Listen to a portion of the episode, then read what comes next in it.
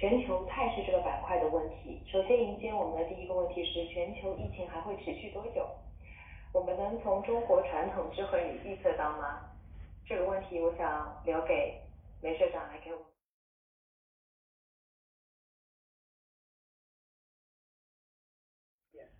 亿万变应不变，这个不变。我们个人、家庭、组织、国家也能从您的角度来给我们分享一个观点呢？谢谢。我相信呢，从中国传统智慧里能预测到，就像我们说的“福兮祸所倚，祸兮福所伏”。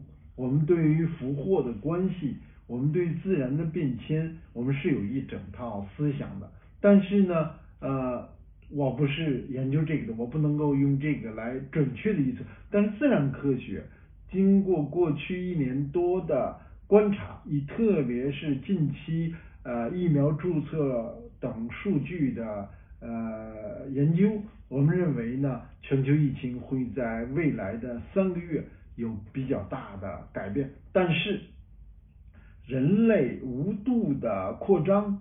对于自然栖息地的过度的破坏和侵入，导致野生生命栖息地的丧失，自然都会不断的带来类似的问题。这不是第一次，也不是最后一次。像艾滋、萨斯、寨卡、埃博拉、尼帕，我们已经知道有百分之七十左右的传染病来源于野生生命，未来还会持续。这个状态没有改变，我们相信呢，下一次疫情还会不久。谢谢。谢谢周老师。对，从我们的一个客观的角度来看待这个问题，的确，我们现在疫情已经呃相对得到了控制，但是这个疫情只是给到我们更多的一个反思。如果我们不去变化的话，呃，我们始终还会有新的挑战。那校长，您对？